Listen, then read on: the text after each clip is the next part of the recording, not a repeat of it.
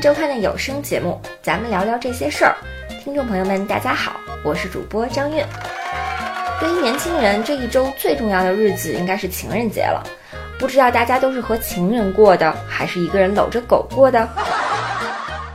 要么就是斥巨资买了老婆看中了很久舍不得下手的小包包，其实是斥巨资促成了老婆和包包过情人节。支付宝呢，也在这一天推出大招，二月十四的红包金额至少要是五百二十。总之，这些都和钱有关，难怪有网友评论说。在中国，啥节日都能变成购物节。是啊，咱们中国人已经习惯了这条新法则，能用钱解决，咱们尽量不用语言表达。这样下去，会不会语言功能退化，数钱功能提升啊？根据万事达卡的统计数据，今年情人节当天的消费者购买倾向调查显示，在亚太区，中国大陆情侣在情人节的消费最大方，有四分之三的受访者计划购买礼物。人均消费高达三百一十美元，也就是两千一百多人民币。这两项数字呢，都在亚太区居首位。但也有网友表示，中国人能把除了清明以外的节日都过成情人节，这是什么意思？你以为清明节就不能过成情人节吗？要搁古代。清明主要功能是郊外踏青、野餐、相亲、赏月的日子，赏得高兴了，太晚了就不回去了。扫墓啊，只是副产品。其实情侣之间时常送点小礼物，增加点小情调，顺便还能增加 GDP，是件利国利民的好事儿。重要的是，别用礼物的贵贱、价格的高低作为评价感情的唯一标准。要不，中国最好的恋爱对象应该是银行金库。其次是印钞厂，第三是运钞车，找到这三位，就不是把清明节过成情人节了，那天天都是情人节。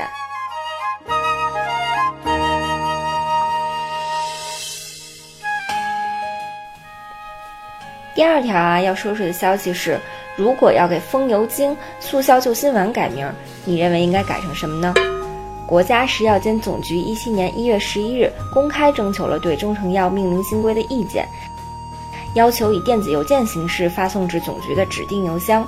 本周四二月十五呢，也就是正式的截止日期。中成药通用名称命名技术指导原则征求意见稿提出，中成药命名应避免采用可能给患者以暗示的有关药理学、解剖学、生理学、病理学或治疗学的药品名称，比如降糖、降压、降脂、消炎、癌等字样。不应采用夸大、自诩、不切实际的用语，如保、精、灵、强力、速效或预制、秘制等溢美之词。此外呢，中成药一般不应采用人名、地名、企业名称来命名，也不应采用封建迷信或者低俗不雅用语。这条规则的出台啊，是有其背景的。近年来，打着保健品旗号的中成药越来越多。为了吸引大家来买，商家呢纷纷夸大式命名，比如有叫“飞龙夺命丸”的，有叫“秘制疏肝丸”的。为了避免公众受商品名称的蛊惑呢，于是才出台了这项规定。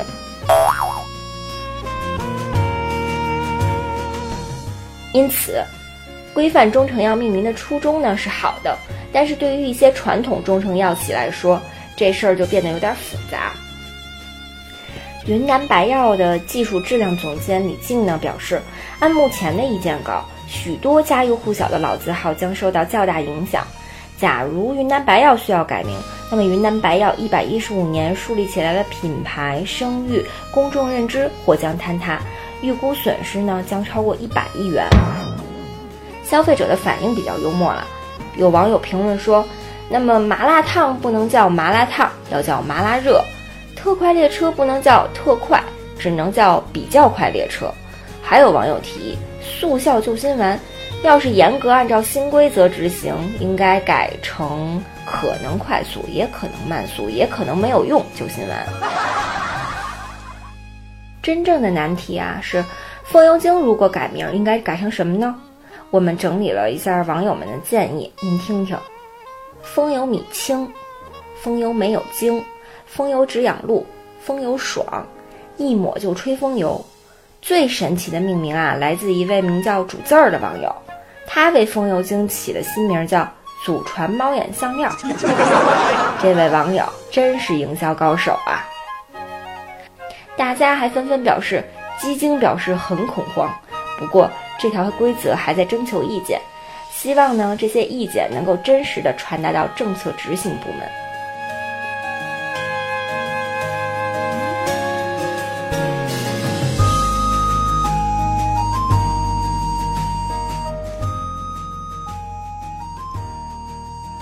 改名啊是挺考验智商的，还有个事儿考验的是家长的智商。据财经网报道，近期儿童天赋基因检测在妈妈圈流行了起来，说是一口唾液就能测出孩子的天赋。如果他有运动基因，他可能是下一个博尔特；如果他有音乐基因，你可以把他培养成贝多芬。各个机构进行天赋基因检测的费用呢，为数千元至数万元不等，且有多种套餐可供选择。如果不想做全套，消费者也能自主选择个别项目，如阅读能力、人际交往或是音乐天赋。儿童接受检测的限定年龄是零到十二岁。用唾液检测基因当然是可行的，但用唾液检测孩子是否具有天赋，目前尚无任何科学定论。长期从事基因诊断筛查的医学专家刘维强博士在接受采访时认为，现阶段基因研究还只是停留在医学领域的应用，去发现序列结构和疾病之间的关系，尚无法触及智商等层面和基因的关系。网友奇奇莫基曼会死星人特别善于总结，他说：第一，基因检测本来就是唾液取样，没毛病；第二。圈钱，当然是圈钱。什么生意不是圈钱？又不是做慈善。第三，如果你孩子身上找到了和体育运动有关的基因，你就觉得他能成为下一个博尔特，那就纯属智商问题了。第四，基因检测本身很科学，全看商家的解读和你自己怎么脑补。网友绵州小羊仔感叹：要是早有这项技术，我也不用读这么多年书了，浪费了青春和金钱。这啊，倒提醒各位家长了。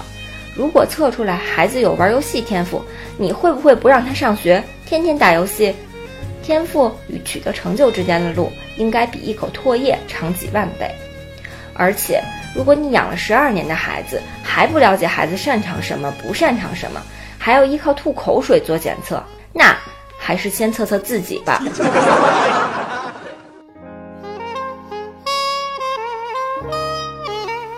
另一条引起争议的新闻啊，是清华大学最近颁布了二零一七年清华大学国际学生本科招生简章，其中规定，今年开始，所有具有申请资格的国际学生都可向清华大学递交申请，不用笔试。语言方面呢，只要达到国家语委的汉语水平测试五级就可以，就是咱们平常说的汉托。新规一出，网友纷纷表示，真是投错了胎。十年寒窗不如一纸国籍，不少网友已经开始想解决办法了。花十来万投资移民个非洲小国，再考清华大学，比买学区房或者投资北京、上海户口便宜多了。也有网友觉得这项规定无可厚非，因为国外大学在招考国际学生时也没有笔试，都是成绩合格、语言合格面试即可。这和清华大学招生办的回应差不多，他们的解释是。这是为了与国际大学的入学申请接轨，与国际接轨虽然不能算是万能的理由，但这并不是这项新规引发争议的根本原因。国际上的轨道其实是这样，不只是对国际学生没有鄙视，人家对自己国内的学生也没有鄙视啊。人家的接轨是国内国外同轨，咱这儿的接轨是国际学生可以成精，国内学生不能成精啊。教育研究学者熊丙奇认为，清华留学生门槛低的根源是清华大学的国际竞争力太低，对国际生的吸引力不强。他认为，解决问题的根本之道在于中国大学要提高自身办学实力。清华看来是想通过引进洋人提高竞争力，但他错误地估计了出口转内销的行情会有多大。据财经网报道，另一个备受争议的内容是。内地学生要申请清华一等奖学金，必须是省级高考状元，或是高中阶段获得过国际奥赛金牌。而所有报考清华大学的外籍考生均可申请中国政府奖学金，已在北京就读高中的外国留学生也可直接向清华申请奖学金。听到这里，大家心里一定有无数条弹幕飞过，一定有些是粗体加黑的，他们是三个字：凭什么？其实这事儿大家呢最想听听隔壁北大怎么说，但北大他什么也没说。最后呢，说点有意思的吧。下周一中小学就要开始新的春季学期了，孩子们的作业要是还没写完，应该怎么办？微博上近期盛传着一系列寒假作业速成指南。事情是这样的，网友柯西上传了一张狗狗吃掉作业本的图片，并配文：“低价出租狗，帮你吃掉寒假作业。”比起让狗狗背锅，另一项甩锅方案是跟老师说作业掉在机场或者飞机上了。甩锅是你的事儿，机场背不背呢？甘肃民航机场微博表示：各位旅客，如果您不慎将寒假作业遗失在机场内或机舱内，我们的工作人员会在第一时间内帮您找回，请勿无效投诉，这个锅我们不背。祥鹏航空微博的文青小编发文：你在或者不在，本子都在这里，不会丢。小翔可以给您快递哦，包邮。于是网友们愤慨了。这些航空公司真是不懂为长远考虑，这些丢作业的小朋友很可能未来是你们的大客户啊！然后共青团中央微博发话了：该背就背吧，别跟小学生过不去。于是各大航空公司和机场纷纷又开始争相背锅，场面一度失控。韩亚航空表示：您尽管丢，我们绝不主动联系您找回。香港航空说。自从本少在航班偶失一本寒假作业，忍不住顺手把它做完，然后这几天机舱出现了好多本。瑞丽航空的觉悟相当高，大家并不是不想写作业，而是想为作业找到更珍惜它的人。不仅如此，瑞丽航空更是贴心到令人动容，他们甚至可以为你开证明。海口美兰国际机场官方微博则贴心的画了张示意图。请把寒假作业扔到垃圾桶的一般纸类那里，谢谢。华夏航空的小编十分有商业头脑，他们说代写寒假作业，价格私聊。比华夏航空还会做生意的是奥凯航空，他们很快就出台了一套付费标准。关于代写，我在这里统一回复一下：首先，您需要加入我们的祥云俱乐部。当您乘坐我们的航班累计里程之后，四千五百里程可兑换五十页以内的小学寒假作业一本，六千五百里程可兑换五十页以内的初中寒假作业一本，九千五百里程可兑换高中寒假作业一本，一万里程更可享受五年高考三年模拟超级 VIP 套餐。毛里求斯航空公司另辟蹊径，他们教小朋友这样说：“我的是看海豚的时候被海豚叼走了。”但是，谅你们再怎么玩，也逃不过班主任的手掌心。班主任说：“不哭不哭，丢就丢吧，我又给你印了两份。”广大航空公司的新媒体编辑都是段子手，作为同行，在这里给你们点赞啦！下次麻烦你们给我们周刊也编一些呗。中国新闻周刊总第七百九十二期将于二零一七年二月二十日正式上市。这期的封面故事是。隐秘的代孕王国，讲的是代孕在中国的发展历程和现状，以及在监管的真空条件下，这个地下产业的野蛮扩张。更多资讯，请关注微信公众号“中国新闻周刊杂志”。购买周刊，请点击公众号菜单中的“买周刊”，进入微店购买。拜拜。